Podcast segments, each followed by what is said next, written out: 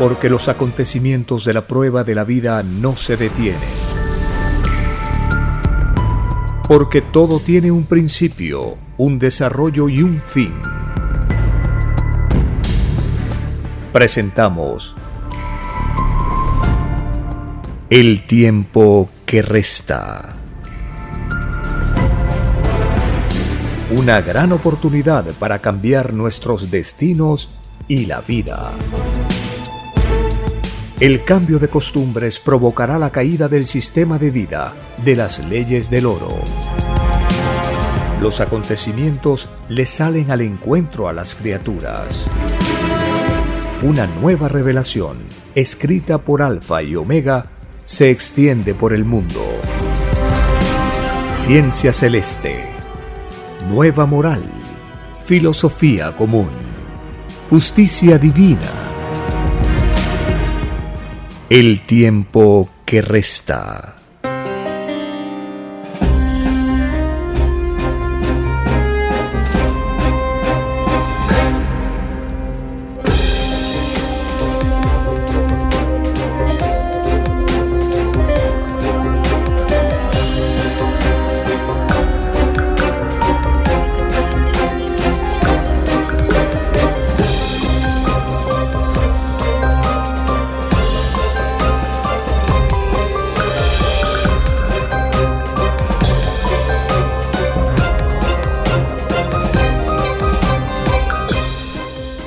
Agradeciendo al divino creador de todas las cosas, iniciamos una edición más de este programa para compartir las informaciones que están en las escrituras y que nos permiten poder entender la prueba de la vida.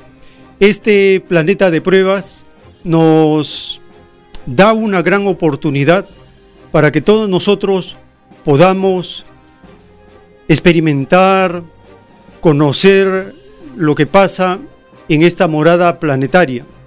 Y de esta manera podemos dar un paso más en el desarrollo de las sensaciones, las virtudes, lo que nosotros en este tiempo estamos experimentando porque una vida delante de Dios nos va a permitir aprender lo que en este planeta existe, tanto en el plano material como en el plano espiritual.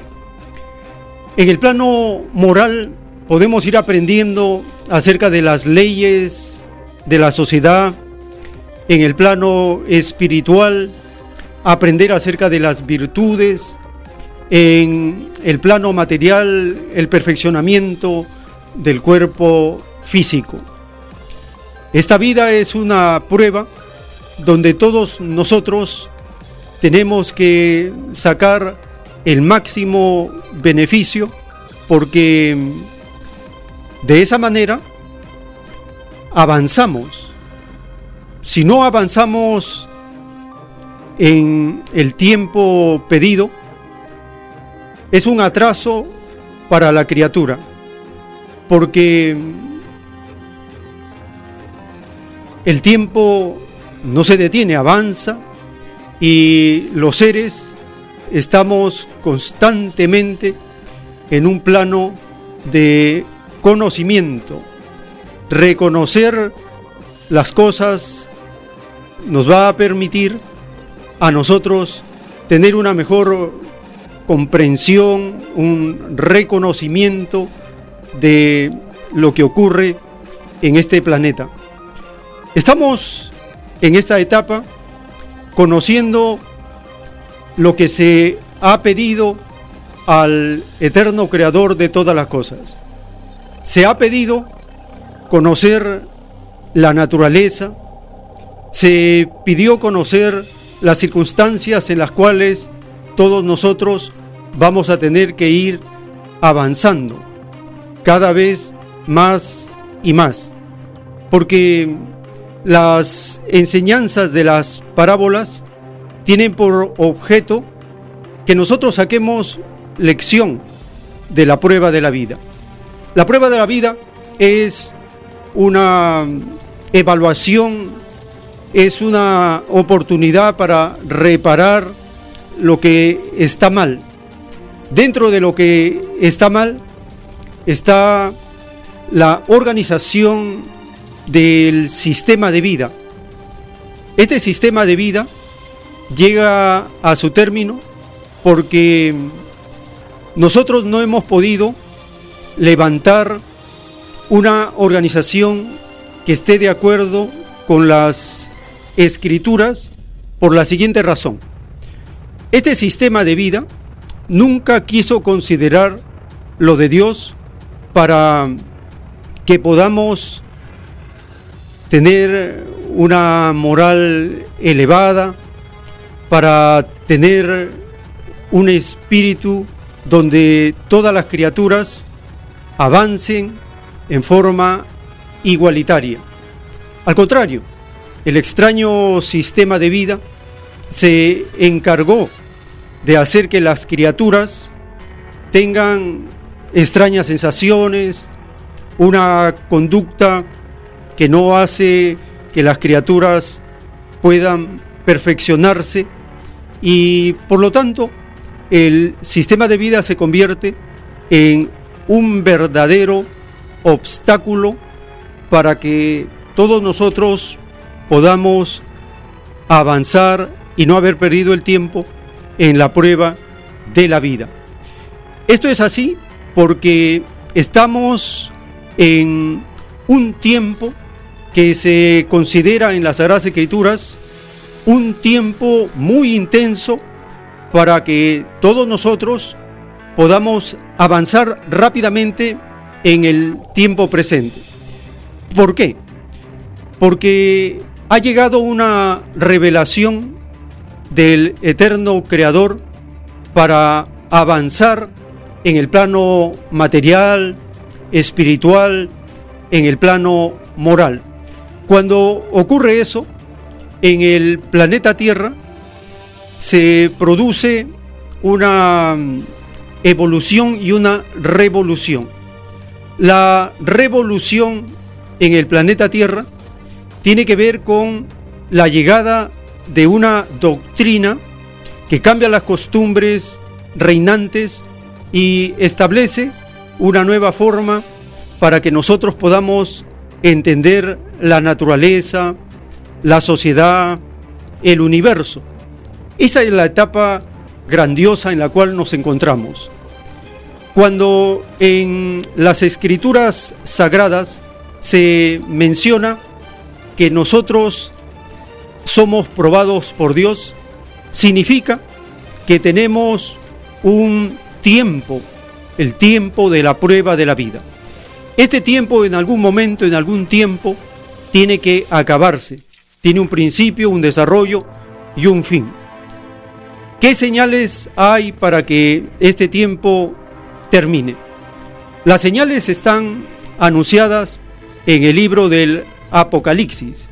En el Apocalipsis se menciona un tiempo donde las criaturas van a ser sometidas a pruebas extremas, pruebas rigurosas, y todos nosotros vamos a ser impactados en la materia y en el espíritu por lo que ocurre a nivel planetario, a nivel global.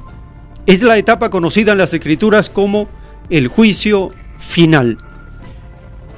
Cuando llega una doctrina a un planeta como la Tierra, en el planeta empiezan a suceder un despertar de las conciencias en forma progresiva. Este despertar hace que los seres vivientes empiecen a defender a la naturaleza.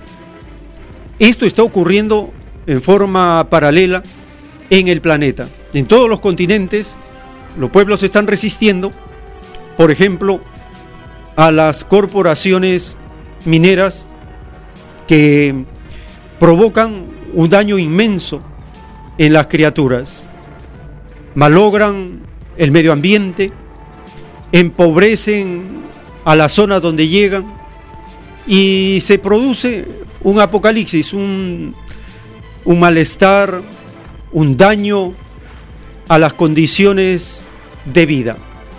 Recientemente, en el Perú, el extraño ministro de Cultura tuvo unas declaraciones en relación con la minería. Según la portada de un diario derechista neoliberal, el extraño ministro era antiminero. Lo pusieron en condicional, en interrogante. Inmediatamente el extraño ministro de Cultura salió a ratificar que al contrario, lo que él quiso decir es que la minería representa un gran aporte al desarrollo de la economía de la nación. Escucharemos esta primera emisión del audio de las declaraciones del extraño ministro de Cultura para ratificarse en su postura hacia la continuidad del saqueo y la destrucción del medio ambiente, en, la, en el argumento que él tiene, diciendo que si no se aprovecha la, la minería en el tiempo presente, las localidades van a seguir siendo pobres porque no supieron aprovechar los beneficios que otorga la minería, pero la realidad es diferente, cuestiona las versiones del extraño ministro. La realidad de Cajamarca, una de las regiones más empobrecidas, y es una fuente del saqueo del oro de la nación.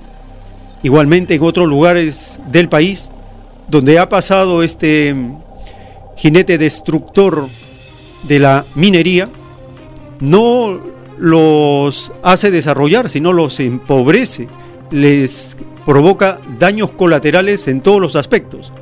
Escuchemos la defensa que hace el extraño ministro acerca de una portada de un diario neoliberal derechista fanático de la explotación del sector privado en el Perú. Les contamos ahora que el ministro de Cultura, Luis Jaime Castillo, niega ser antiminero. Dijo que esta actividad debe ser aprovechada para impulsar la economía. De esta forma respondió a un diario que tituló Ministro o antiminero, indicando que el extracto de su discurso publicado por este medio indica lo contrario a su mensaje. Palabras que ha glosado el diario Perú 21 están un poco fuera de contexto porque en realidad la expresión es la siguiente, ¿no?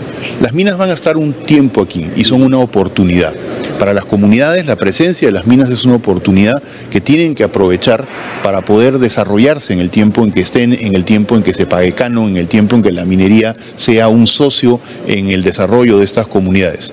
Porque si ese tiempo pasa y no ha cambiado nada, entonces cuando se vayan las minas, estas comunidades van a quedar igual de pobres que cuando llegaron.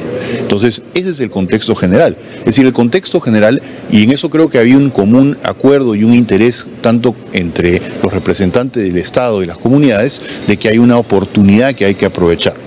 Mire, las minas y sobre todo las minas que operan en esta zona no son irresponsables, al revés, son minas que están tratando de hacer lo correcto. la gente concibe que las minas y nosotros evidentemente también son una oportunidad que hay que aprovechar pero que hay que aprovecharla con un sentido muy claro de qué cosa es lo que queremos conseguir, ¿no? Entonces, la, la, expresión que ha sido glosada es la expresión que dice la parte final. En el Perú la industria minera es una industria muy desarrollada que contribuye enormemente a la economía y yo creo que eh, lo que tenemos que hacer es poner en agenda este asunto como un asunto prioritario. ¿No? El Ministerio de Defensa ejerce la rectoría en materia de lo que son los derechos comunitarios. O sea, nosotros tenemos que asegurarnos de que estas comunidades tengan una voz y se representen sus intereses. Y en ese sentido, mis comentarios tienen que ver con empujar esta agenda que permita que efectivamente las comunidades y sobre todo las originarias reciban los beneficios de la actividad minera. El tiempo que resta.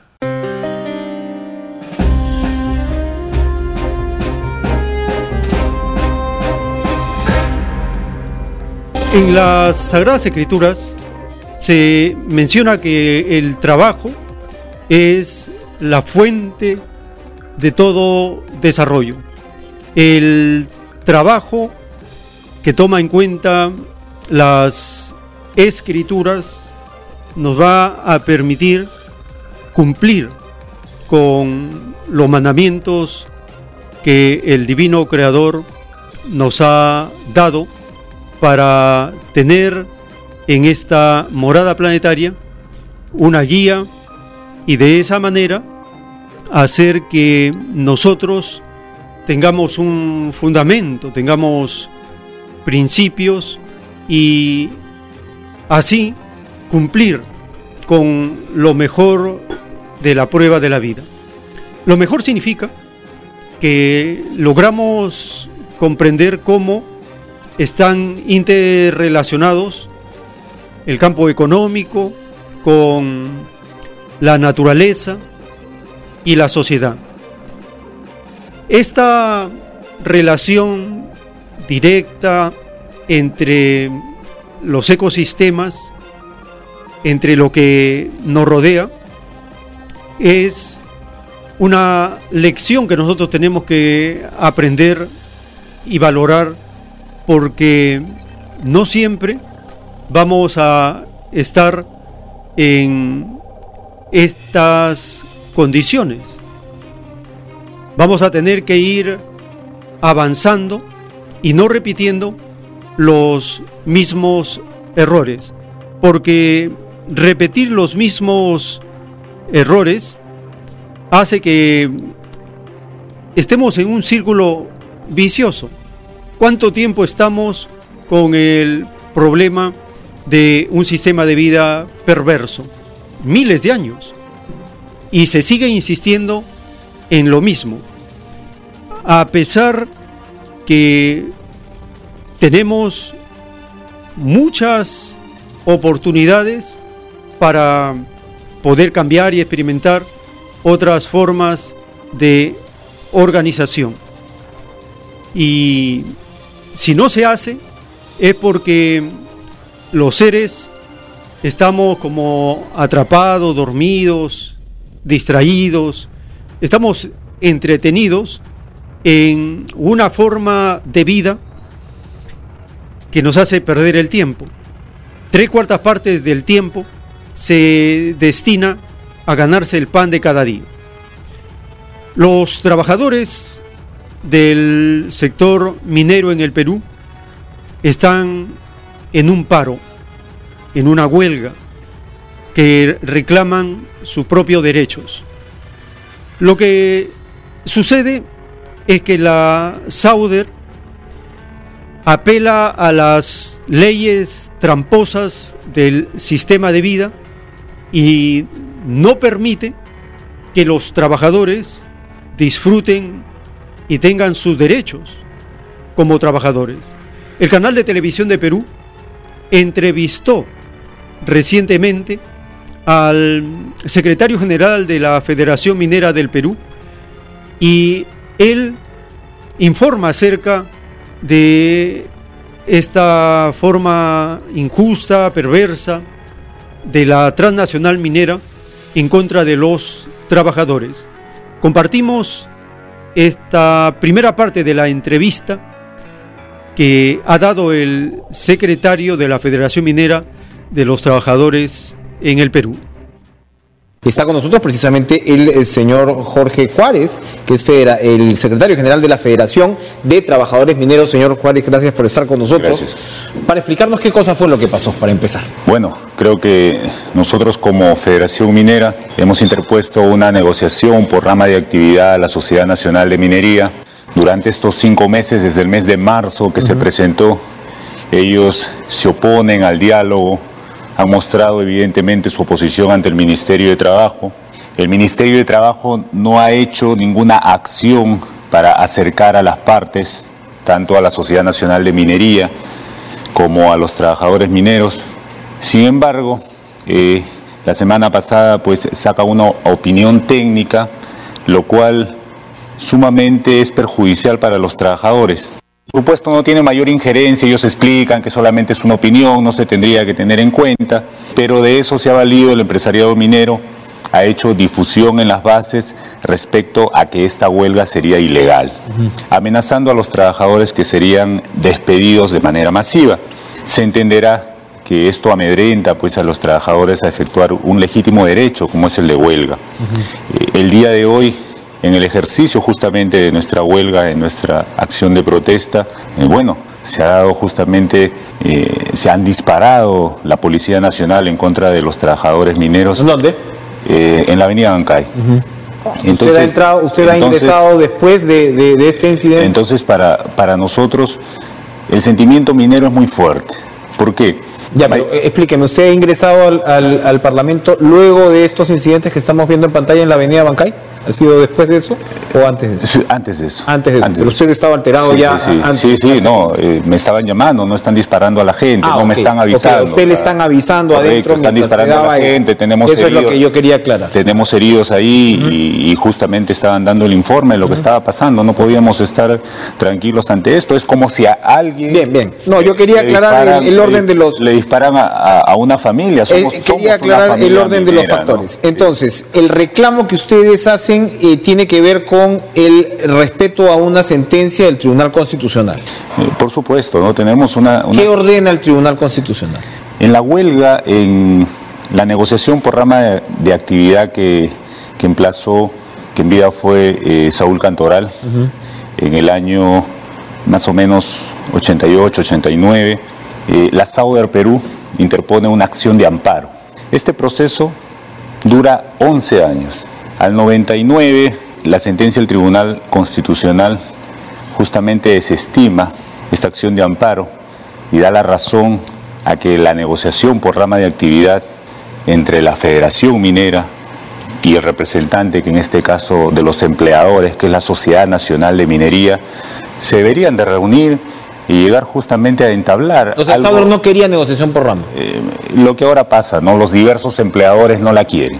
Pero este tema ya se ha tratado en una vía de, de una sentencia de Tribunal Constitucional que ha llegado, creo, en una clara interpretación de la Constitución y ha dado la razón a los trabajadores. Entonces nosotros nos hacemos la pregunta el por qué los empresarios mineros, si bien es cierto, ahora se habla pues de una minería moderna, que muy adentro de, las bases nosotros como mineros sabemos que no es así, tenemos muchas falencias tanto en seguridad y salud, en lo que es temas remunerativos, en lo que es beneficios, condiciones de trabajo, pero si queremos también evolucionar como ellos dicen que lo han hecho, con responsabilidad social, también debería haber una responsabilidad laboral, ¿no?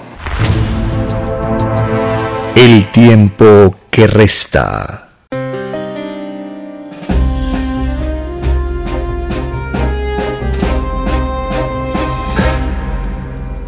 En el libro Lo que vendrá, que contiene los títulos de los rollos del Cordero de Dios, nos habla acerca de la virtud del trabajo. La virtud del trabajo representa una imitación al trabajo que hace el eterno Padre Creador. Él es el que da el ejemplo a todos los demás. El trabajo que se desarrolla en la prueba de la vida permite a las criaturas avanzar en los trabajos colectivos. Porque cuando los trabajadores llegan a unirse, ellos pueden defender sus derechos.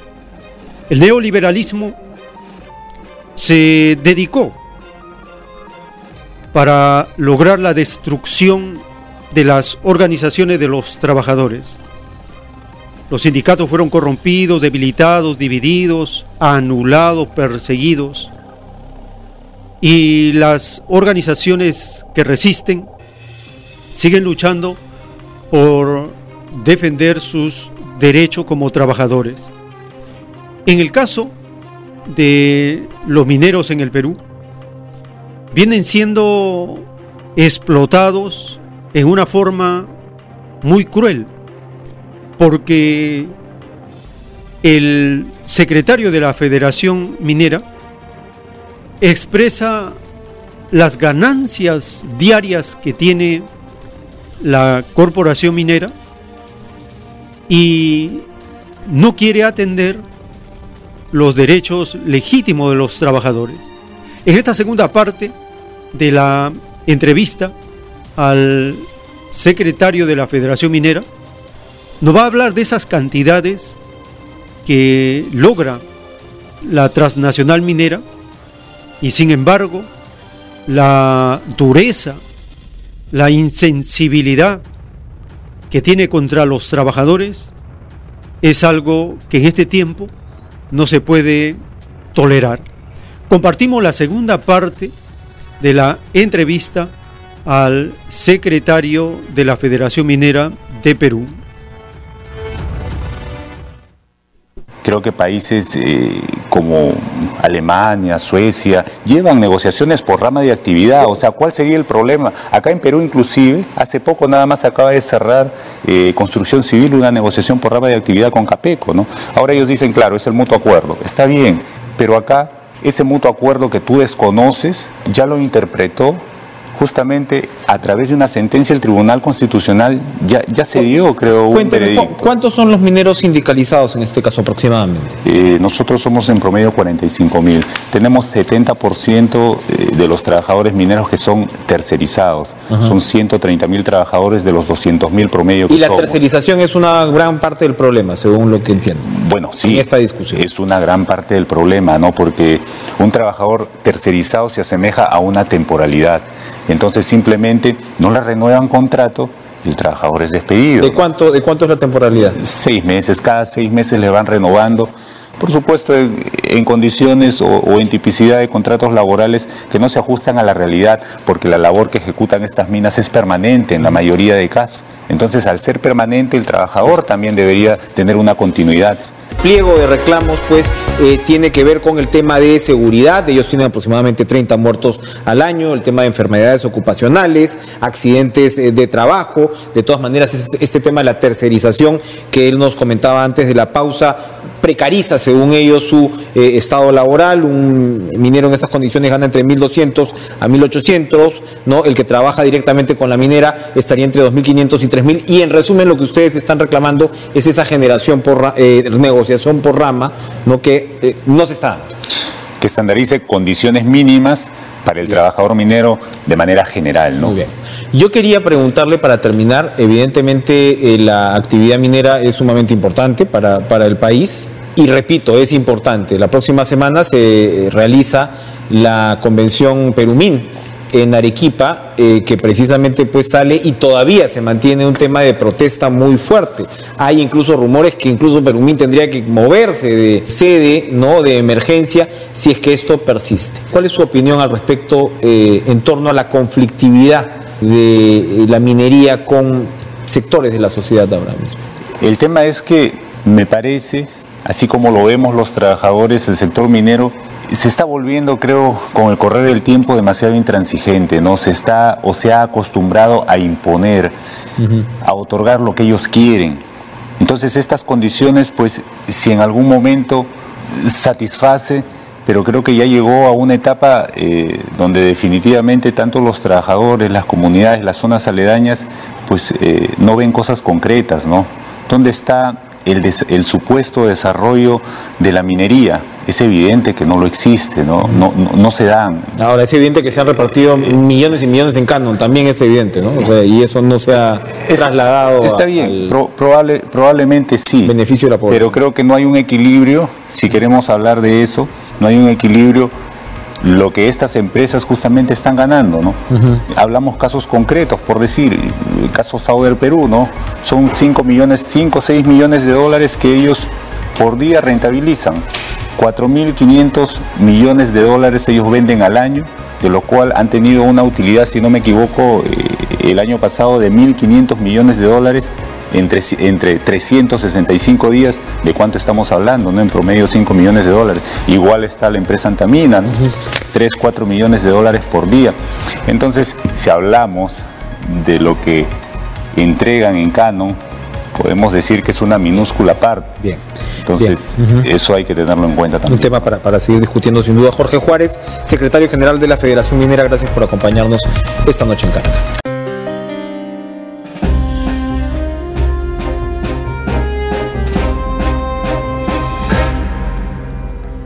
En las Sagradas Escrituras se menciona acerca de cómo los seres humanos en la prueba de la vida son sometidos a duras pruebas por un pequeño grupo de seres astutos. Las escrituras los mencionan como los seres extraños, extraños al reino de Dios. ¿Quiénes son los seres extraños? Son aquellos que no llegan a entender acerca de la ley común de la naturaleza. No llegan a entender que lo colectivo es lo más justo, no comprenden que el pensamiento universal, el inclusivo, es el que beneficia a todos. Estos seres extraños, llamados capitalistas, viven en un complejo a la posesión. Son esclavos de esas sensaciones y no se dan cuenta o no quieren reconocer que provocan un daño inmenso a los demás. Como es un planeta de pruebas, los seres de la luz y los seres de las tinieblas se baten en este planeta. Batirse significa un enfrentamiento filosófico, una lucha material por lograr la defensa de los derechos. Pero estos seres extraños se tientan con facilidad en recurrir al uso de la fuerza. Eso explica por qué estos seres constantemente están atropellando a los trabajadores con las armas, con las bombas lacrimógenas, con los perdigones. La represión, la fuerza, es la única alternativa, solución que tienen estos seres extraños. Y eso mismo ocurre y está ocurriendo con los mineros que están en paro indefinido, han sido reprimidos. Telesur informa acerca de esta protesta y esta represión contra los trabajadores mineros en paro indefinido. Mira ahora de tema, la Federación Nacional de Trabajadores Mineros, Metalúrgicos y Siderúrgicos de Perú iniciaron una huelga nacional indefinida hasta que sus demandas laborales sean resueltas. Este miércoles el gremio marchó hasta el Congreso para entregar su petitorio. Los detalles con Verónica Insausti. Hola, buenas noches. Así es, más de 2.500 trabajadores mineros han llegado de diversas zonas del Perú hasta la capital. Esto es convocados por la Federación Nacional de Trabajadores de Minería, Metalúrgica y Siderúrgica del Perú. ¿Qué ha pasado? Pues desde hace cinco meses que no son escuchados por la Sociedad Nacional de Minería que agrupa a los empleadores, a las empresas, tanto locales como internacionales de minería. Ellos no son escuchados en su pliego de reclamos, como por ejemplo temas de salud, de seguridad, de remuneraciones y sobre todo el tema de la negociación colectiva, una, una herramienta legal que sí funciona en otros gremios, sin embargo, por el poder eh, que tiene esta Sociedad Nacional de Minería sobre los grupos político sobre los gobiernos de turno y el legislativo es que los derechos de los trabajadores vienen siendo vulnerados hace años y no pasa nada. Pues la Federación Nacional de Trabajadores Mineros ha dicho hasta acá nomás, huelga nacional indefinida, no nos movemos de la capital hasta que esto se solucione, hasta que nos escuchen. Veamos lo que transcurrió en la jornada no les permitieron marchar hasta la sede del Congreso. Los más de 2.500 trabajadores mineros que llegaron desde diversas zonas de extracción de hidrocarburos en Perú se quedarán en la capital hasta lograr que el gobierno haga respetar sus derechos laborales, incumplidos por los empresarios agrupados en la Sociedad Nacional de Minería. ¿Ellos qué les importa con ganar y llenarse los bolsillos? Nos quita nuestros derechos, nos pisotea las, las empresas en favor de las empresas. Por eso nosotros con una justa razón hemos venido a hacer escuchar nuestra voz de protesta. Siendo la minería la principal actividad económica del país andino, las empresas no cumplen con los derechos laborales de sus trabajadores. El 70% de ellos está bajo contratos tercerizados y no pueden acceder a la negociación colectiva pese a que la ley lo contempla. Son 130 mil trabajadores que están en precarias condiciones, tanto de seguridad, en beneficios, y ese es el problema que se está dando en estos momentos. ¿no? Tenemos básicamente un 160, 170% que estas empresas rentabilizan de acuerdo a su costo operativo. Es lamentable lo que sucede y ni siquiera desean sentarse. ¿no? Después de cinco meses de esperar sin éxito una respuesta por parte de los empresarios mineros, la Federación Nacional de Trabajadores exige al gobierno y al legislativo que intercedan para que los grupos de poder económico cumplan con sus deberes laborales. Representantes de la bancada congresal del Frente Amplio acudieron al encuentro de los dirigentes. Que los empresarios mineros los escuchen de manera proactiva y no corra el Ministerio de Trabajo a declarar improcedencia e ilegalidad de la huelga sabiendo las condiciones en que trabajan los mineros. Estos congresistas se comprometieron a elevar al Pleno del Parlamento el petitorio del gremio minero para exigir que los derechos de los trabajadores no sean vulnerados. Mientras tanto, la huelga continúa. Bueno, en el fondo lo que plantea la Federación de Trabajadores Mineros es que el, tanto el Ejecutivo como el Legislativo sirvan de puentes para lograr ser escuchados finalmente después de cinco meses de espera por la Sociedad Nacional de Minería, que eh, tanto los representantes del gobierno como del Congreso pues eh, establezcan un diálogo directo, claro, que se sienten todos a la mesa y los trabajadores puedan exponer sus demandas laborales y sus exigencias y lograr un acuerdo. Mientras tanto, pues van a transcurrir estos días todavía en la capital en una huelga nacional indefinida. El tiempo que resta.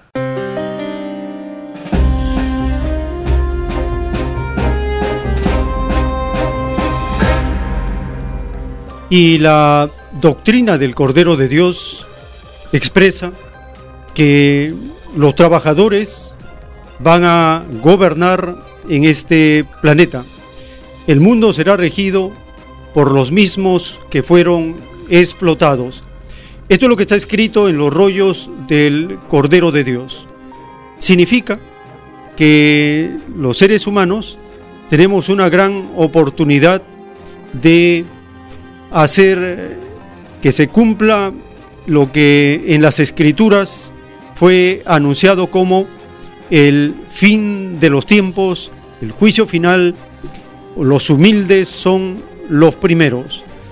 Son etapas por las cuales es necesario ir pasando para sacar lección en esta prueba de la vida. También Telesur ha informado sobre la detención de 17 mineros tras ser citados por la ministra de Trabajo. Esa es la característica de estos extraños funcionarios neoliberales. La criminalización de la protesta social es el pan de cada día en estos gobiernos neoliberales, en estos gobiernos capitalistas. Compartimos esta información acerca de la detención que se realizó hace unos días de trabajadores mineros.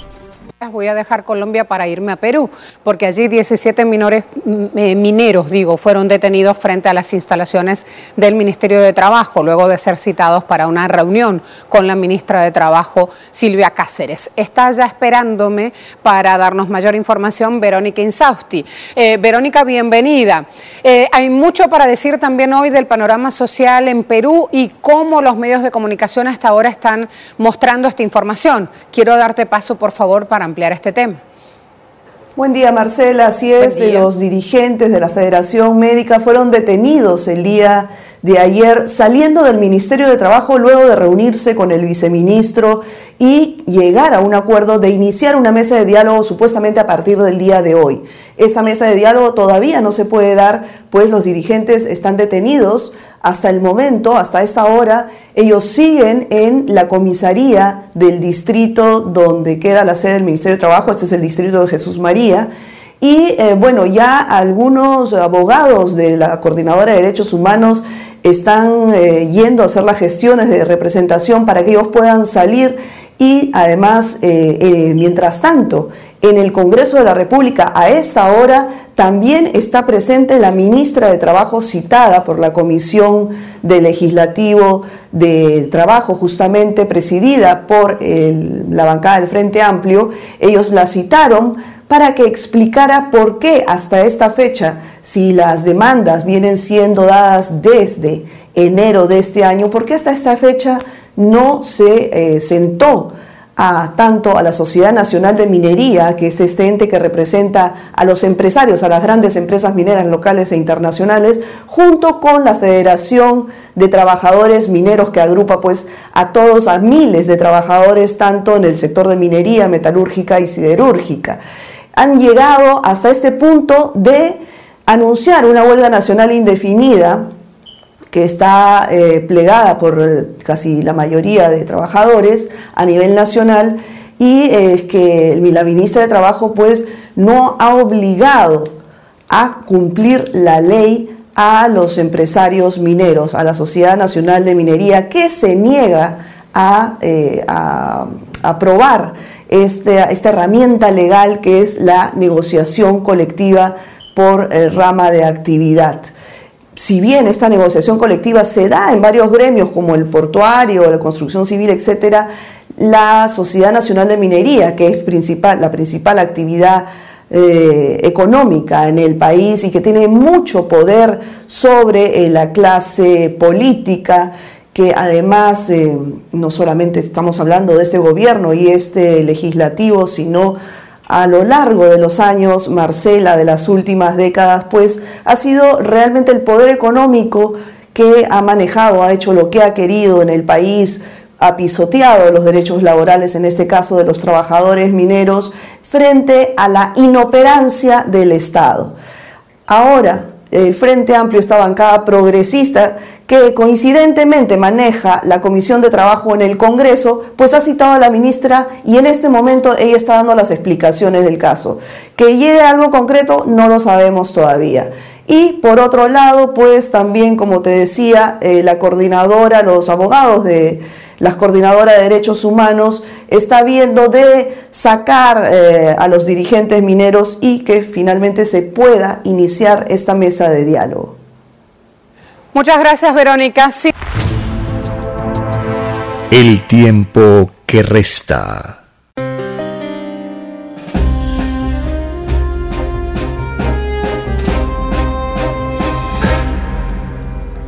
Hemos entonces compartido estas informaciones acerca de los problemas de los trabajadores frente a la patronal neoliberal del sistema de vida capitalista.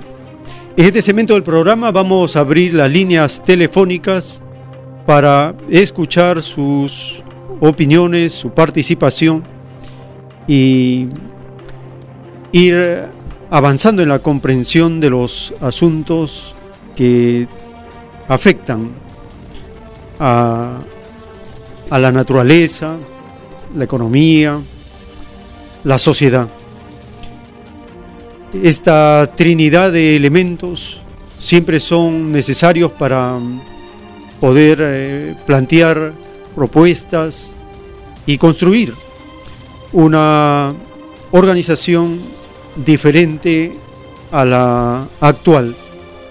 Porque la actual tiene una tiene un, un, vicio, el vicio de repetir siempre los mismos errores. Y eso no debe continuar. Teléfonos en la ciudad de Lima, 472-3110, 472-3184. Y desde las regiones, marcando el 01 472 3383. La economía capitalista empuja a toda la humanidad a vivir en condiciones más duras, más amargas de lo que pudieron haber sido. Agrava la situación, la convierte en una sociedad perversa, malvada. Buenos días, aló, su nombre de dónde llama? Buenos días, Gabino de Salvador. ¿Aló? Ah, de Biel Salvador, le estamos escuchando. Adelante, hermano. Bien. Eh, respecto de las minas, en el Perú, ¿quién administra las empresas mineras? Pero el Fondo Monetario Internacional es el que apoya. Los trabajadores están siendo explotados. Encima contamina el medio ambiente, contamina la tierra, maltrata a los trabajadores, no pagan de acuerdo. ¿Y cuánto se lo lleva el dinero?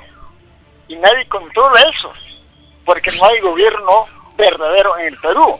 También hay otro empleado, está en el Palacio de Gobierno, que obedece a los mandatos del Fondo Monetario Internacional. Es así. Por eso no puede descubrirse en los asuntos de la mina cuando hay problemas y en otros asuntos. ¿Por qué obedece al Fondo Monetario Internacional? Lo que dice el Fondo Monetario Internacional tienen que hacerlo. Sí, papá, haz esto. Sí, papá, no lo haces Sí, papá. Esa es la respuesta de los lacayos del imperialismo que tenemos acá en Perú. Muchas gracias. Gracias por su participación tenemos una nueva comunicación. Aló, le estamos escuchando. Aló. Este, lamentablemente, no solamente los trabajadores eh, mineros eh, son víctimas de este sistema, son toda la clase eh, obrera, toda la clase trabajadora, la cual en los últimos 30 años ha visto pisoteado y vulnerado sus derechos. porque los empresarios mismos lo dicen, que a nosotros somos ya no somos trabajadores, nos tratan ahora de colaboradores. Ya no, antes había una, en las empresas existían recursos, este, recursos de, relaciones este, industriales, ahora le llaman recursos humanos, es decir, somos una cosa, un insumo. Entonces, eh, lamentablemente, la educación y los medios de comunicación eh, contribuyen a que haya una desunión y haya una de sensibilización respecto a esta situación, porque cada uno busca que sobrevivir. Nos han educado en los últimos 30 años en el más absoluto individualismo y un total desapego por la vida en sociedad y por la naturaleza. Es por eso que vemos todas estas cosas de pijamadía, de los relaves mineros, de los abusos contra los trabajadores mineros y somos insensibles. Antes los trabajadores mineros, debido a, la, calidad de su trabajo, a los problemas ambientales, tenían ciertos privilegios comprensibles, porque muchos de ellos no llevaban a, vivir el promedio de, vida que vivían el resto de los trabajadores. Sin embargo, todo eso les fue quitado y fueron considerados como cualquier otro trabajador y fueron tercerizados, ganando la cuarta, quinta parte de lo que deberían ganar, al igual que el resto de los trabajadores del Perú pero ellos en verdad tienen condiciones más duras.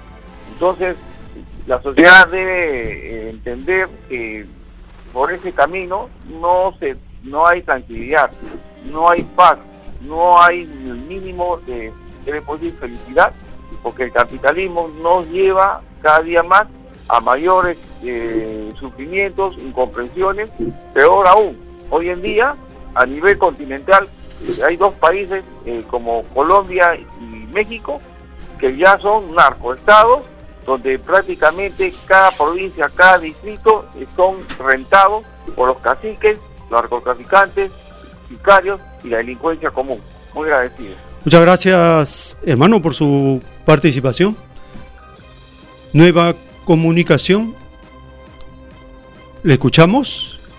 Estamos, estamos compartiendo estas informaciones relacionadas con los trabajadores y el extraño sistema de vida. Le escuchamos.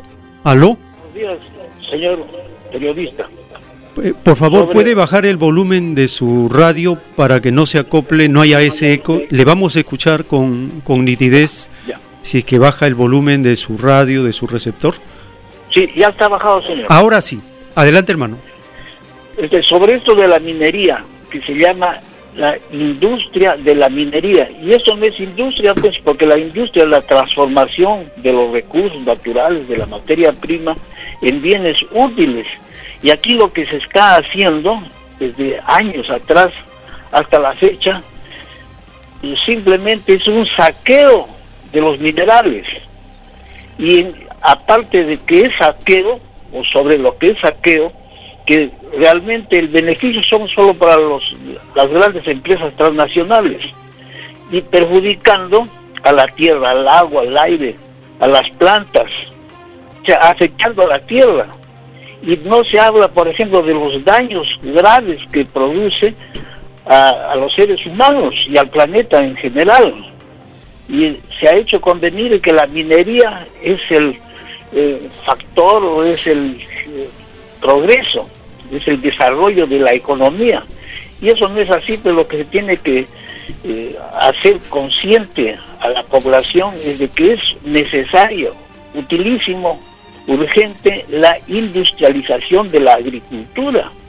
Que eso se puede hacer con la coca, los desperdicios, eh, la basura, eh, transformarlo en gas, en abono, en compost.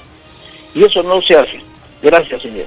Gracias por su participación y es así lo que mm, como debe caracterizarse a esa extraña forma de saquear los recursos propiamente no es un beneficio para mm, la nación, para los habitantes, para los moradores. Al contrario, en todas las naciones siempre están perjudicando a las criaturas.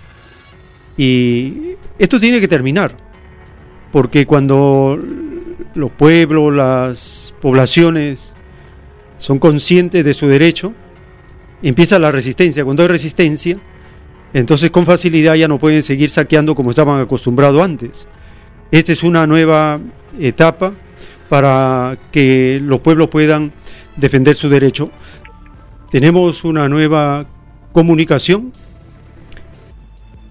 ¿Aló? Aló, aló, bienvenida hermana, Sí, le escuchamos. Buenos días, hermanos. Este, Alicia de Villa María.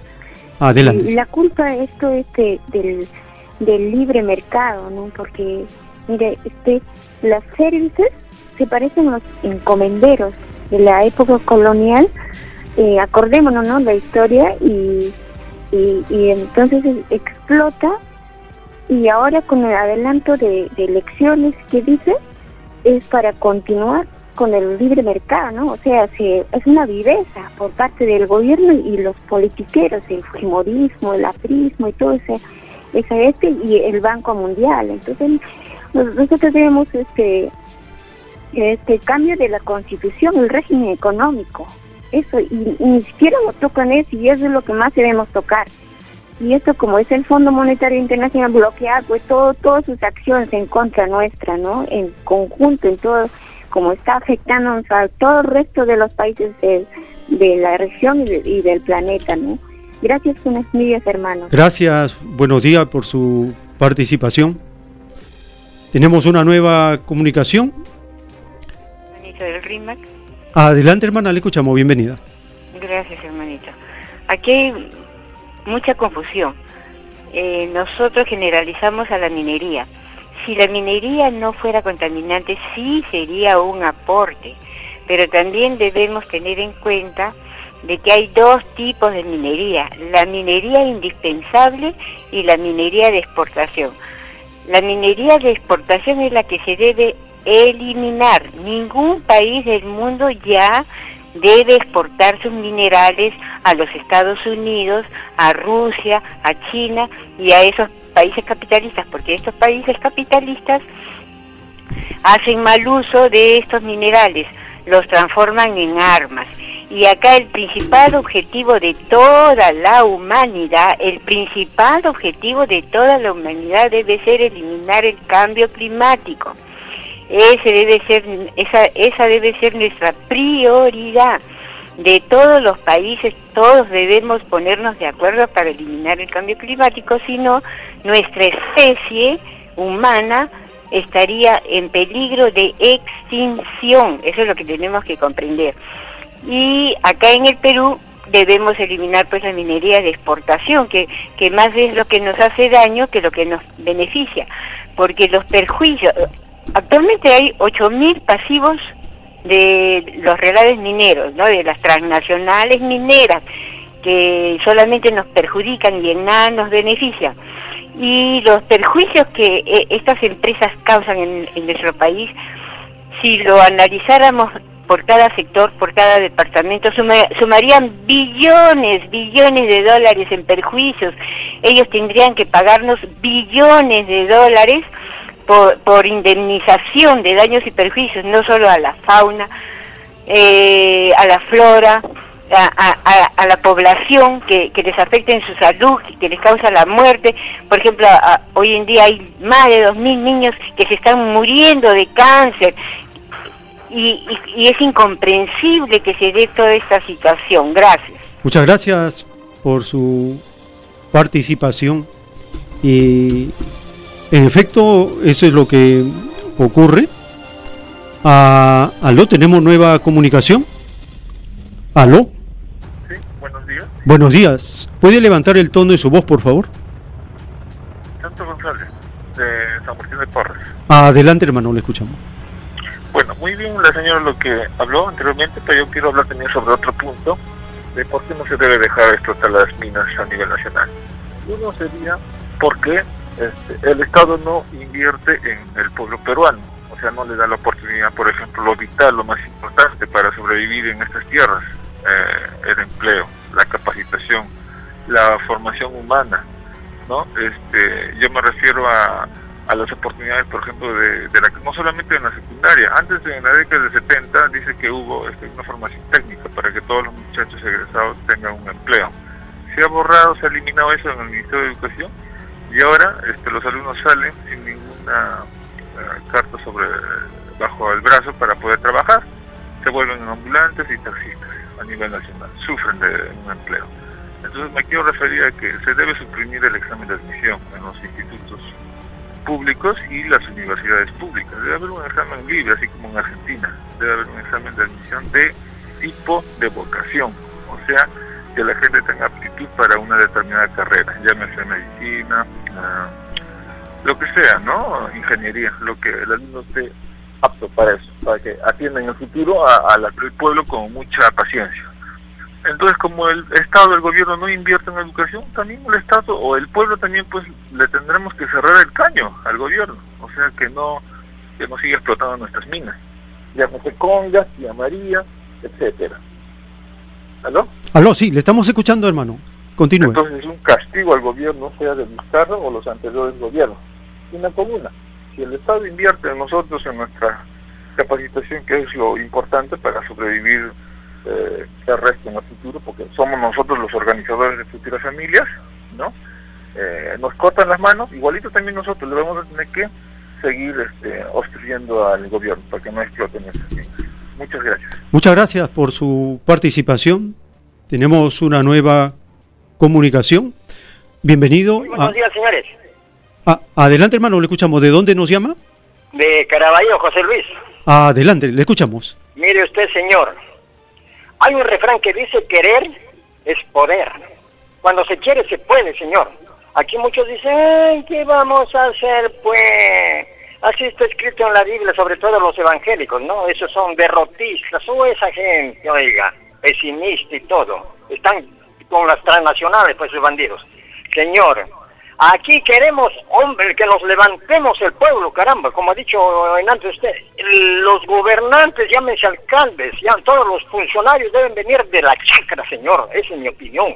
Son la gente que nos da de comer. Nosotros no comemos minerales, comemos papas, verduras, tortalizas, todo comemos. La carne misma se alimenta, eh, el ganado se alimenta con la hierba que come, con el pasto que come de la chacra, señor el, por favor, entendamos de una vez por todas. También se llevan el, todo el pescado, señor. ¡Qué barbaridad, por Dios! Quiero dejarle el teléfono para que hable mis demás compañeros. Mire usted, y con un abrazo al señor presidente de la República. Señor presidente, un abrazo para usted, un saludo muy cariñoso. Acuérdese de los jubilados, señor. Por Dios, tomarse un jugo, tomarnos un jugo especial nosotros una vez al mes es un lujo. Muchas gracias. Muchas gracias, hermano, por su participación en esta edición que estamos tratando sobre los problemas de la clase trabajadora en su conjunto en un sistema de vida perverso, fracasado, como el capitalismo en su fase más cruel y perniciosa como es el neoliberalismo. Vamos a hacer una pausa en esta edición, luego vamos a continuar con más informaciones que tenemos para compartir en el plano de la patria planetaria. En unos momentos vamos a retornar.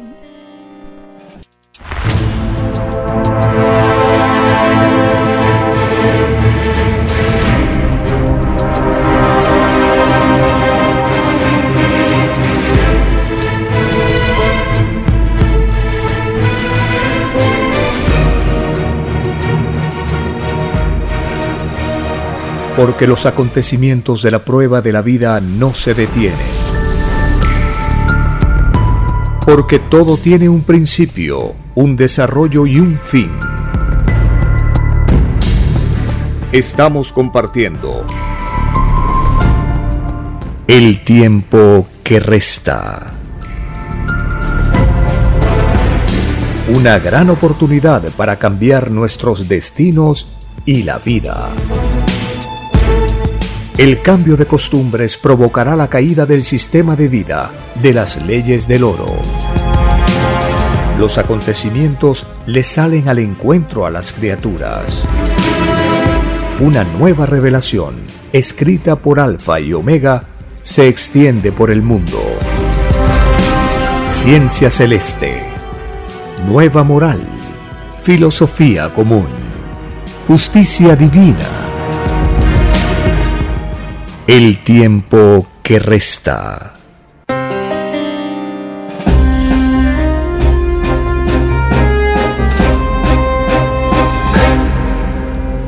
Y tal como se había anunciado en ediciones anteriores, la Amazonía es un botín apetecible para Estados Unidos, Europa, y los capitalistas brasileros. Después de haber hecho todo el plan de la deforestación, el secado de los árboles, el quemar grandes extensiones, ahora la voracidad de Estados Unidos y los capitalistas brasileros han anunciado con una soberbia que ahora sí tienen todas las de favorecer a la inversión privada. Entonces se están frotando las manos porque ya tienen terreno ganado, apropiado, expropiado, usurpado. Las comunidades originarias han sido separadas, amedrentadas, reprimidas, expulsadas de sus propios terrenos. Sin embargo, de acuerdo a las sagradas escrituras, a los malhechores capitalistas en este tiempo no las tienen todas las de ganar, porque mm, empieza una etapa, la etapa del juicio de Dios. Cuando el juicio de Dios se hace presente, todos los planes de los malhechores van siendo frustrados. Puede ser que lo intenten, pero no van a llegar a prosperar en la forma como ellos lo estaban haciendo, se habían acostumbrado a hacer todo para su beneficio en forma oculta. Ahora hay más información, hay satélites que investigan, escanean zonas, se comparte información. Es diferente acerca de lo que está ocurriendo. Compartimos una información acerca de este anuncio de Estados Unidos y Brasil para poder ahora sí saquear a manos llenas en forma rápida los recursos de la Amazonía. Estados Unidos y Brasil dijeron el viernes que promoverán el desarrollo del sector privado en la Amazonía, donde el recrudecimiento de la deforestación y los incendios generaron recientemente alarma mundial. Reunido en Washington con el canciller brasileño, el secretario de Estado estadounidense Mike Pompeo prometió incrementar el intercambio comercial entre ambos países, que ya representa 100 mil millones de dólares anualmente. Equipos brasileños y estadounidenses avanzarán este mes en el compromiso que nuestros presidentes hicieron en marzo para un fondo de inversión de impacto de 100 millones de dólares por 11 años para la conservación de la biodiversidad amazónica. Ese proyecto será liderado por el sector privado.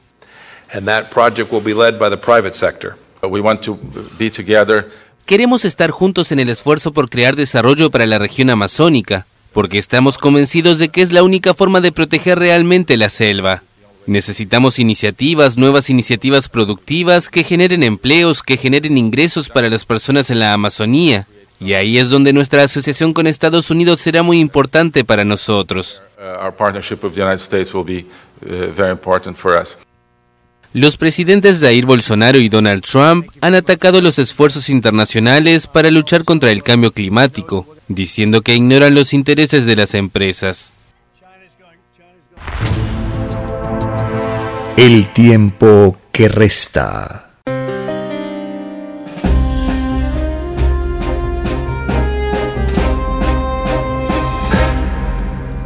La revelación del Cordero de Dios nos explica cómo en el Apocalipsis los llamados ángeles destructores son alegorías de corporaciones capitalistas. En el capítulo 16 del Apocalipsis, ahí se menciona a ángeles que derraman las copas de la ira y se relaciona con estos grandes conglomerados capitalistas que tienen por finalidad apropiarse de las riquezas de las naciones, apropiarse de tierras.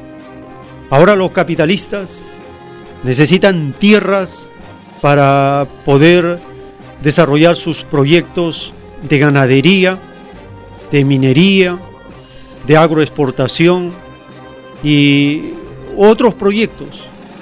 Necesitan la tierra desesperadamente. Es lo que también sucede en Bolivia.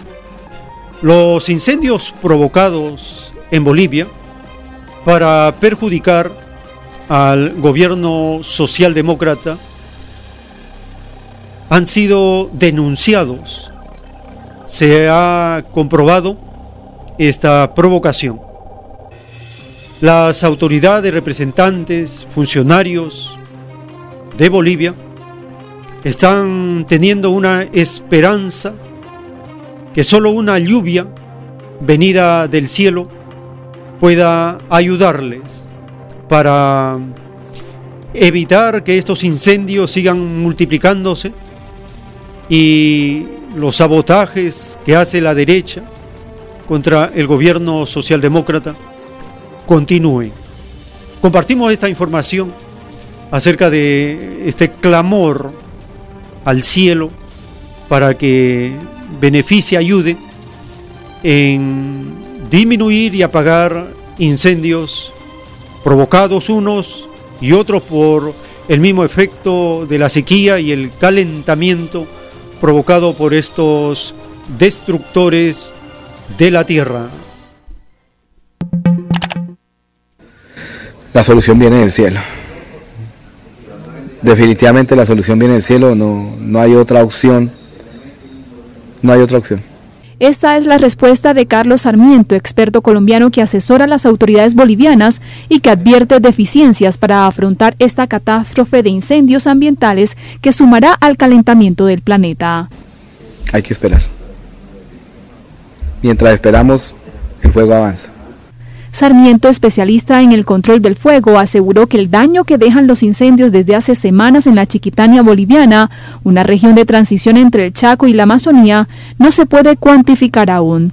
El fuego se ha cebado cerca de algunas comunidades y en los bosques o reservas forestales, donde las llamas son interminables. A juicio suyo, la situación ha llegado hasta este extremo por la falta de experiencia y por la no aceptación de criterios de profesionales de quienes están al mando. Eh, y querer hacer lo que ellos en teoría les enseñaron, ¿cierto? Ese ciclo de, de, hacer aprendiendo es el que ha llevado a que esto se demore también en, en coordinarse de una forma adecuada. El punto de origen de esta emergencia para Sarmiento son los chaqueos o quemas que en Bolivia se realizan en áreas rurales para habilitar suelos al uso agrícola y ganadero. Mm, es cierto que los bomberos van, apagan en un lado, ¿cierto? Pero la comunidad o el propietario del terreno pues eh, vuelve y enciende fuego porque él necesita su chaquero. Muchas voces exigen al Ejecutivo boliviano que reconozca la situación de desastre nacional.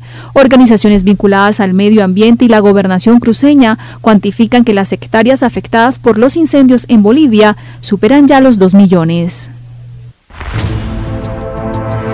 El tiempo que resta.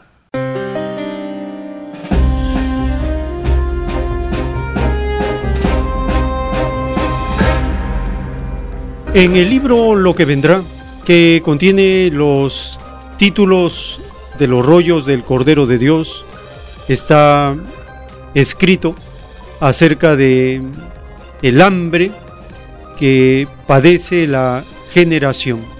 En el título 308 está escrito, en los últimos tiempos de la prueba de la vida, se agudizó el hambre sobre la generación. Este hambre lo provocaron los fabricantes de armas, porque inmensos recursos que pudieron haber sido empleados para multiplicar el alimento se empleó en las malditas armas. Los fabricantes de armas y los que las compraron pagan en puntaje de tinieblas el extraño hambre que padeció el mundo de la prueba. Este hambre lo pagan segundo por segundo, molécula por molécula.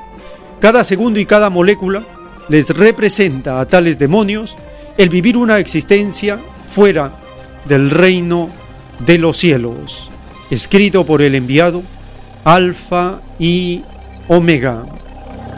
Esta revelación del juicio de Dios acerca de los hambriadores de pueblos es una de las leyes de justicia más severas que se aplican a los fabricantes de armas, a los gobiernos, a los gobernantes que las compraron, a las naciones que fueron obligadas a aceptar esta filosofía de fuerza, pero la más culpable es la fabricante de armas, Estados Unidos y las naciones de Occidente, del G7. Los fabricantes de armas y la compra de armas es una de las causas del hambre en el mundo. La otra causa del hambre en el mundo es la religión. Las empezando por el Vaticano, la secta vaticana y todas las demás iglesias, templos y sectas, son causantes también del hambre en el mundo. porque inmensas cantidades de recursos económicos, financieros, son destinados para la cúpula de estas instituciones mercantiles llamadas religiones. En Argentina, que he considerado como un granero que podría abastecer de alimentos a la región, al continente, año 2019, el hambre se agudiza en esa nación. ¿Cómo se puede explicar semejante maldad, semejante perversidad del sistema de vida? ¿Cómo Argentina padece hambre? La causa, el responsable, el sistema capitalista en su modelo neoliberal.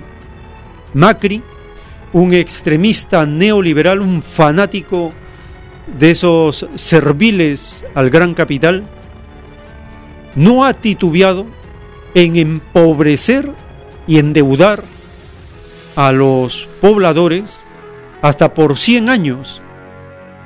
100 años de deuda que se va acumulando cada trimestre, cada seis meses. Tienen que empezar a pagar intereses y se convierte en un círculo vicioso que no se puede pagar.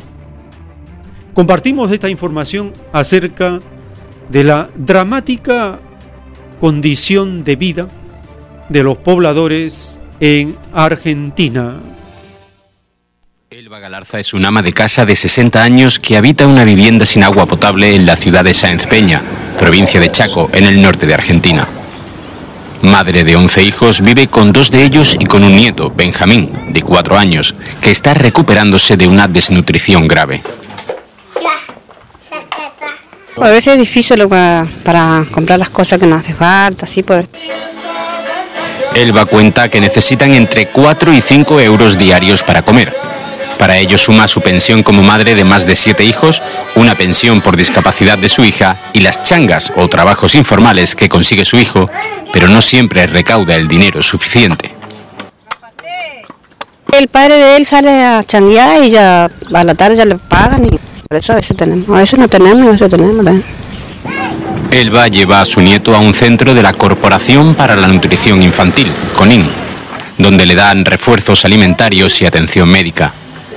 Allí ella se alfabetiza y adquiere conocimientos de cocina e higiene. El director del centro, Javier Peralta, cuenta que CONIN atiende en general los casos de desnutrición leve, pero en los últimos tiempos, con la crisis argentina, en Sáenz Peña están recibiendo casos graves. Vimos la necesidad de meter un día más de atención porque eh, más que cantidad empezamos a notar que era mayor la gravedad. Eh, el año pasado, en todo el año, detectamos 6 desnutridos graves, aproximadamente 15 moderados, y este año ya hemos superado ya a esta altura la cantidad de niños con esos diagnósticos. El ministro de Salud de la provincia de Chaco, Luis Zapico, cuenta que las familias consumen menos proteínas y más hidratos de carbono, con lo que se registran tantos casos de desnutrición como de obesidad infantil. En Chaco, el 12% de los niños de hasta 6 años sufre desnutrición, aunque solo una minoría padece la variante aguda. Pero lo que se ve cuando el proceso es prolongado es una detención no solo ya en el peso, sino en la talla del chico. Y es lo que estamos viendo, es que hay niños con menor talla que genéticamente lo que tendría que tener. Y este es un golpe que en los últimos dos o tres años en la atención se está viendo. El Estado provincial ha tenido que sustituir la asistencia a comedores escolares y comunitarios que antes sostenía el gobierno nacional. Desde su casa, sobre una calle de tierra, Elba se muestra preocupada. Peor parece que estamos con las cosas que sube, todos los días sube las cosas. Una inflación prevista del 55% y un desempleo superior al 10% son los retos que deberá afrontar el vencedor de las elecciones presidenciales de octubre. Macri llegó al poder en 2015 cuando la pobreza afectaba al 27% de los argentinos. Ahora llega al 35% y podría terminar su gobierno con el 40%, el mayor nivel de los últimos 13 años. El tiempo que resta.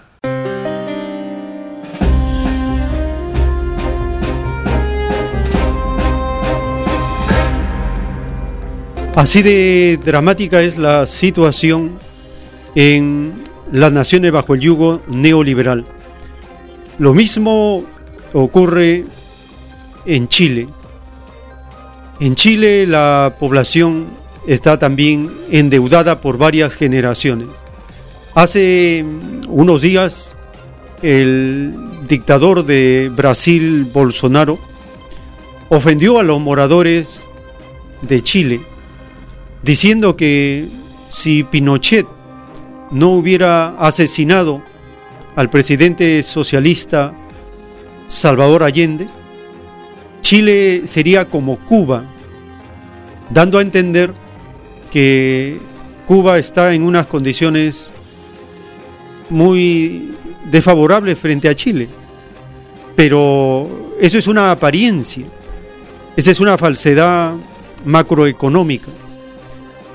Por ejemplo, en Chile, la juventud está endeudada por haber estudiado. En cambio, en Cuba, la juventud ha estudiado pero no está endeudada. Y así podemos ir haciendo comparación. En Cuba, a nivel de la nación, tiene miles de medallas en, en los Juegos Panamericanos. Chile, contado con los dedos, sus medallas.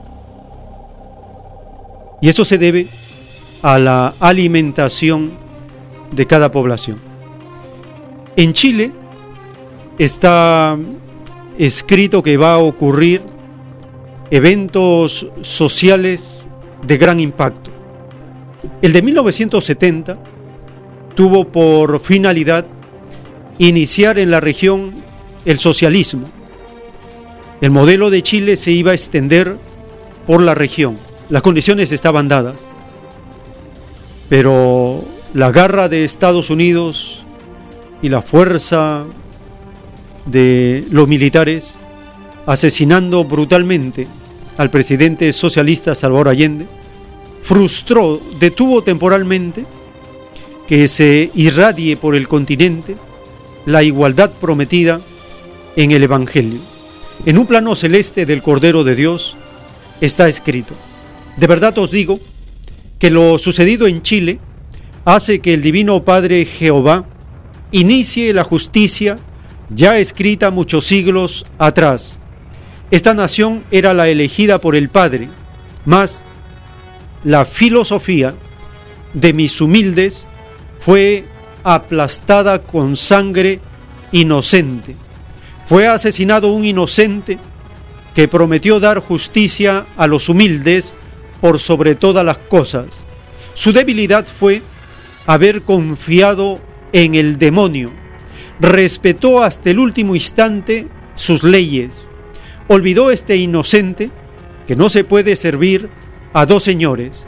No se puede servir al pueblo y al mismo tiempo a los privilegiados de siempre.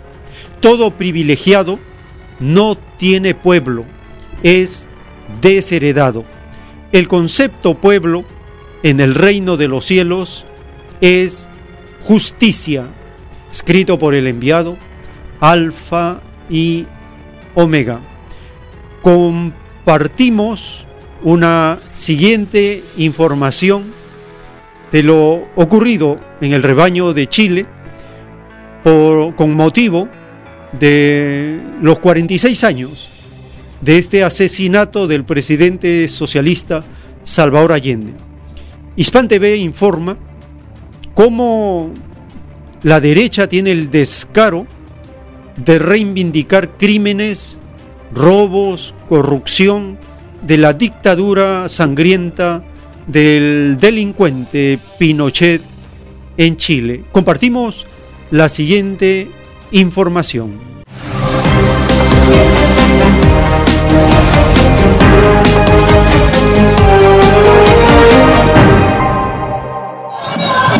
Ellos, víctimas de la dictadura, vienen a honrar a sus muertos, los desaparecidos, los torturados, aquí, frente al Palacio de la Moneda, donde murió Salvador Allende. Y estos son los partidarios de la dictadura que se reúnen en un barrio rico de la capital chilena. Esta iba a ser la gran marcha en favor del dictador Pinochet. Para ellos Valió la pena matar, torturar y desaparecer a miles de personas.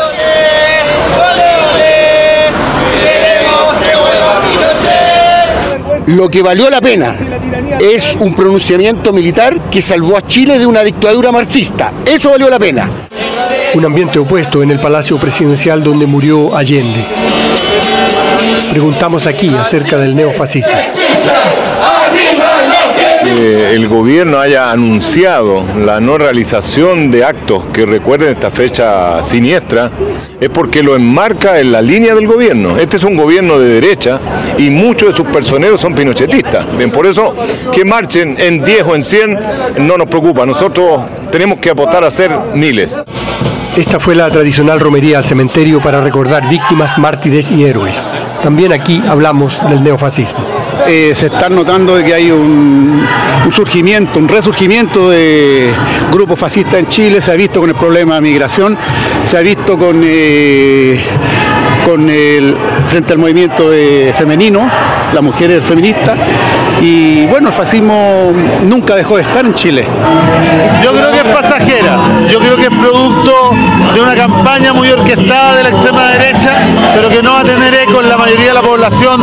Afortunadamente lo que vimos en Argentina eh, nos da esperanza, porque el programa neoliberal para los próximos años no puede hacerse en democracia. El gobierno de Sebastián Piñera rechazó conmemorar oficialmente esta fecha y la policía militarizada trasladó el mensaje a la romería en pleno cementerio. Violencia extrema. Profanaron así las tumbas, la memoria y el dolor del pueblo de Chile. Alejandro Kirk, Hispan TV, Santiago. El tiempo que resta.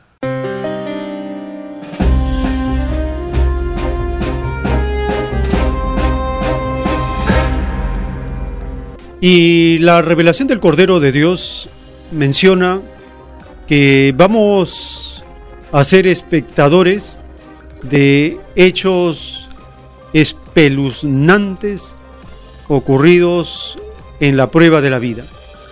Está escrito en un plano celeste del Cordero de Dios. El mundo presenciará hechos espeluznantes de toda una dinastía que quiso repartirse el mundo acaparando oro. He aquí el demonio de este mundo y no hay otro. De este demonio han salido todos los demás. He aquí a los corruptores del mundo. He aquí a los traficantes de inocencias. He aquí a los compradores de mentes. He aquí a Satanás que lucha contra la divina moral de las escrituras del Padre utilizando la extraña moral del oro, escrito por el enviado Alfa y Omega. Lo ocurrido el 11 de septiembre del año 2001 en Estados Unidos es un hecho espeluznante. ¿Por qué? Porque hay muchas evidencias que fue una operación militar organizada por Estados Unidos, por los servicios de inteligencia de Estados Unidos, con los servicios de inteligencia de Israel, de Gran Bretaña, de Egipto, de Arabia Saudita. Varias naciones participaron para planificar esta operación militar, un autoatentado una falsa bandera para tener un motivo que justifique un golpe de Estado a nivel planetario.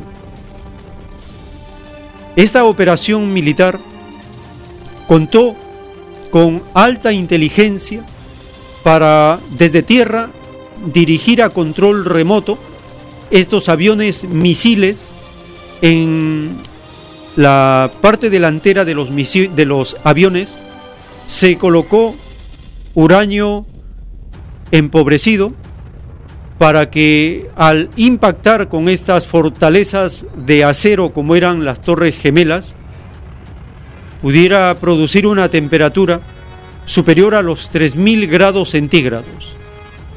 Esa temperatura es superior a la temperatura que produce un volcán.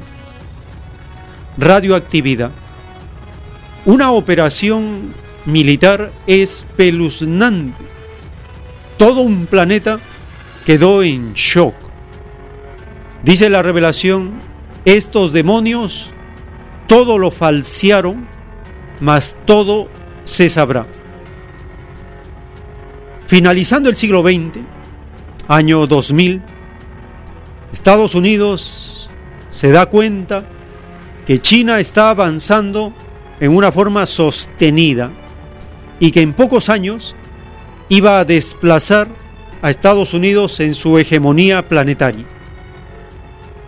Planificar este autoatentado, esta operación militar, le permitiría tener la justificación, el pretexto para instalar bases militares que rodeaban y rodean a China en todo el Asia, en Europa del Este y Japón, Corea del Sur.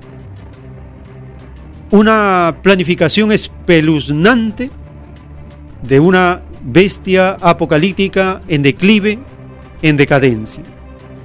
Compartimos la siguiente información referida a lo que en esta semana que incorpora el 11 de septiembre de 2019, donde se evalúa después de 18 años los eventos del 11 de septiembre del año 2001.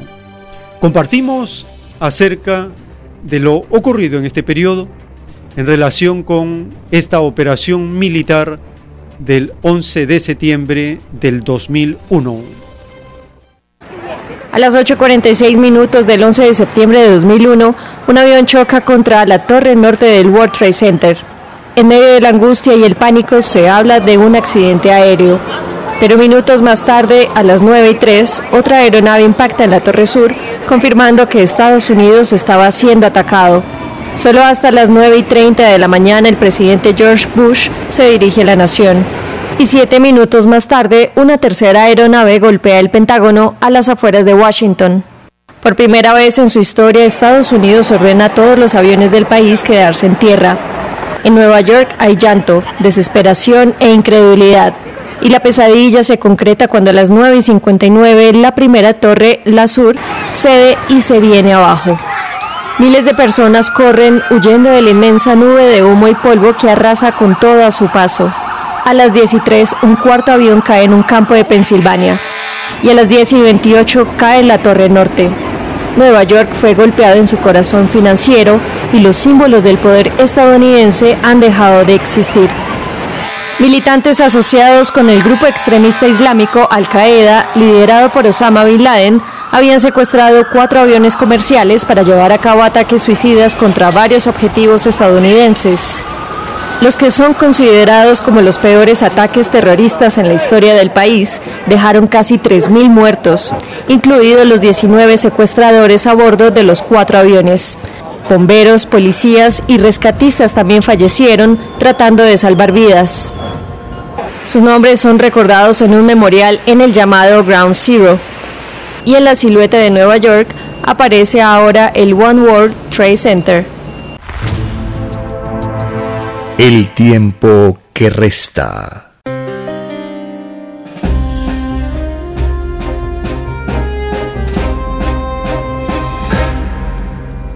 Nuevamente en este segmento vamos a abrir las líneas telefónicas para compartir sus opiniones, sus impresiones, sus comentarios acerca de lo que ocurre en el plano local y planetario. Vivimos una etapa muy intensa de la prueba de la vida, una etapa que se caracteriza porque las informaciones ya no se pueden ocultar con facilidad como estaban acostumbrados a hacerlo antes los gobiernos, las instituciones, la Iglesia Católica. Ahora, lentamente, en forma progresiva, salen las informaciones, los análisis, las evaluaciones de los eventos ocurridos recientemente. porque la falsa historia reinante tiene que ser demolida con argumentos basados en el Evangelio, la revelación y la realidad. Teléfonos en la ciudad de Lima, 472-3110, 472-3184. Y desde las regiones, marcando el 01, 472-3383. Aló, bienvenido. Aló. Buenos días, ¿Me escuchamos? Sí, mire, este, lo que usted dice ¿Aló? respecto a esto de los atentados o autoatentados, ¿Puede levantar el tono de su voz, por favor? sí, sí, es coherente con los antecedentes del actuar de lo- del imperialismo ¿no? de, de- de- a nivel mundial. Eh, recordemos el famoso ataque a Pearl Harbor. No fue un hecho, este, como ellos siempre pregonan, a traición.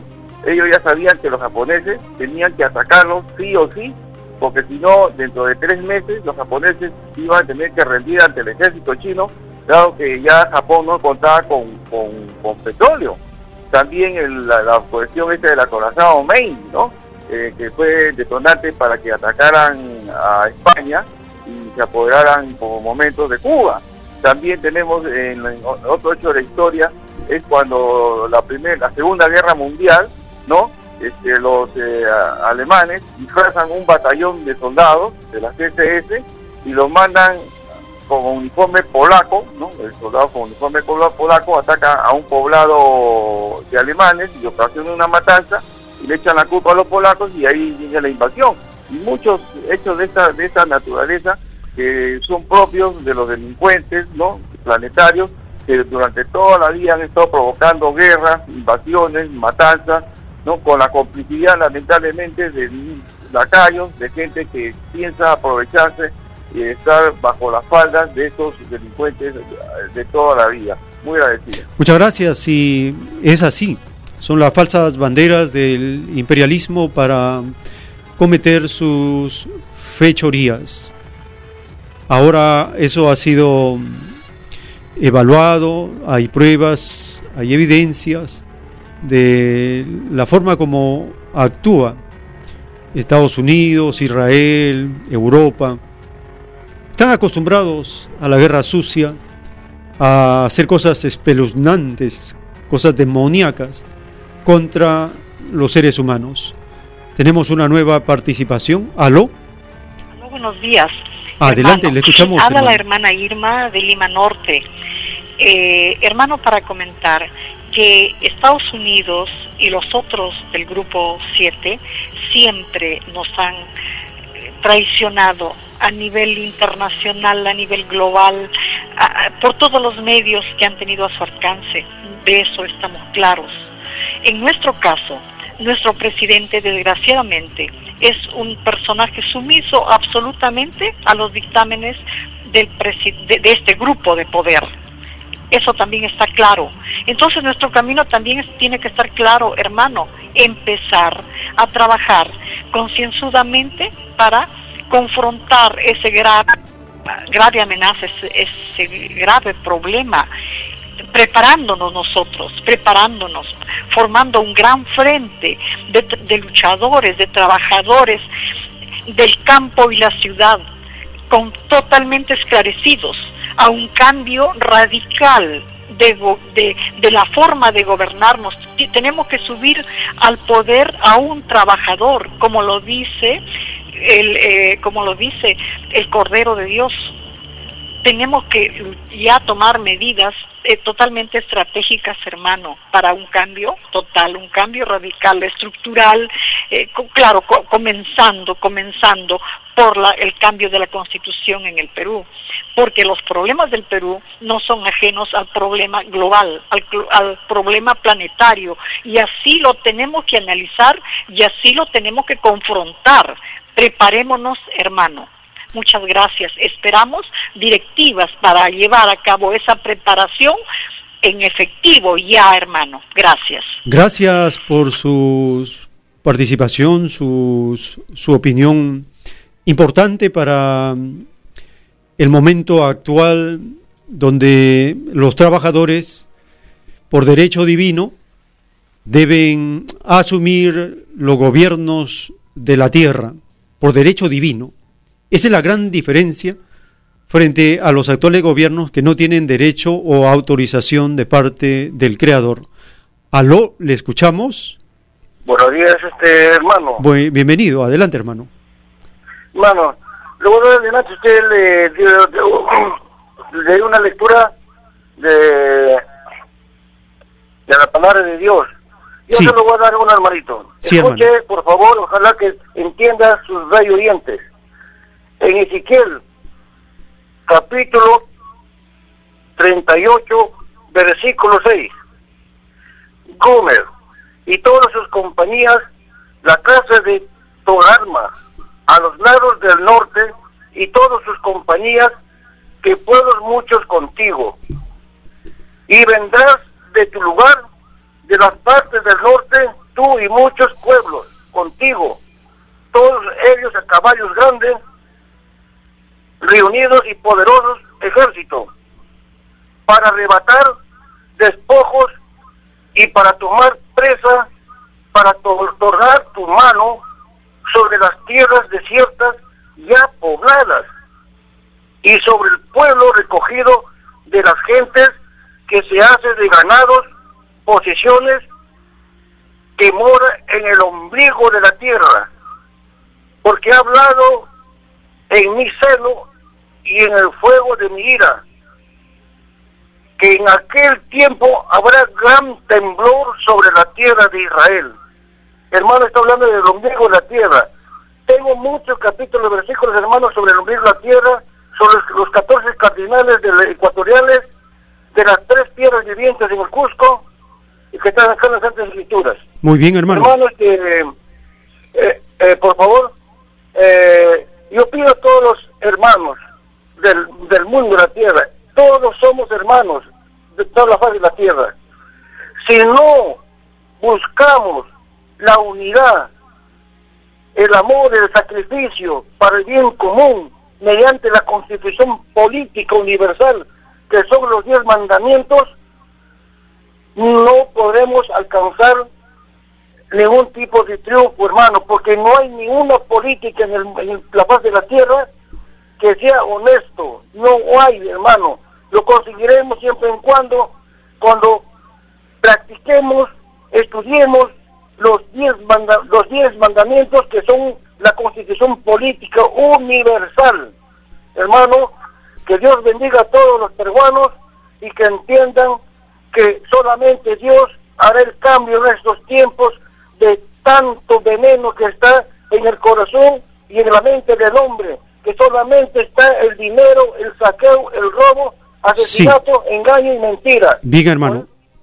Le agradecemos por su participación y la lectura que ha hecho de los textos de las Sagradas Escrituras y la comprensión correcta acerca de los diez mandamientos como el fundamento para la organización de la sociedad. Estamos en los minutos finales de esta edición. Les queremos agradecer a todos nuestros amables oyentes que mm, nos han compartido sus opiniones. La última llamada, breve por favor. ¿Aló? ¿Aló? ¿Su nombre de dónde llama? Samuel de San Juan de los Flores. Eh, hermano, le pediría mm, bien corto, por favor, estamos en los minutos finales. Adelante. Bien, simplemente para aclarar a lo que dije anteriormente el participante, la Biblia, en la Biblia hay muchas cosas lindos, literalmente, pero yo lo digo, ¿cuándo se va a llevarse esas lindas expresiones, disposiciones, temas? ¿Cuándo se va a llevarse? Pasaron 5, 6, 7, 8 siglos, nada, absolutamente es simplemente un simple literal. Muchas gracias. Bien, hermano. las enseñanzas de las escrituras son en palabra y obra. Esa es la unidad correcta que enseñó Jesús, que enseñó Moisés, que enseñaron los profetas. Palabra y obra. Es cierto que hay una demora en la aplicación del programa de gobierno que enseña las escrituras porque su programa es el comunismo pero hacia eso nos dirigimos. Queremos recordarle que pueden visitar el podcast El tiempo que resta. Escriben anchor.fm, Raya Digital, el tiempo que resta. Y ahí pueden escuchar semana tras semana, donde subimos estos audios para compartirlo con todos los buscadores, los oyentes, los interesados en las escrituras. Estos programas van los sábados de 8 a 10 de la mañana y los domingos de 10 a 1. Si el Divino Creador lo permite, compartiremos nuevas ediciones de El tiempo que resta.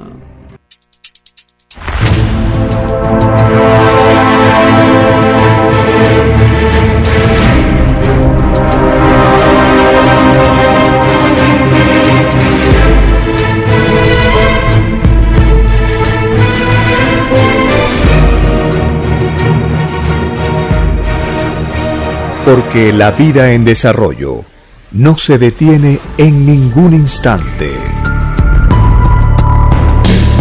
Porque el poder filosófico de las masas encuentra el hilo de la ley común de la naturaleza. La igualdad triunfa en la prueba de la vida.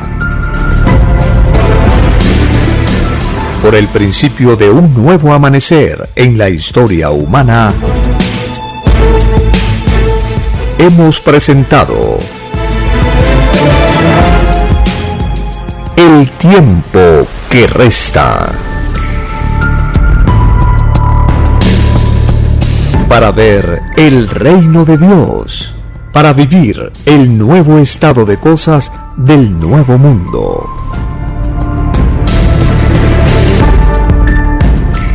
Visite www.alfayomega.com y descargue gratis todos los libros en PDF.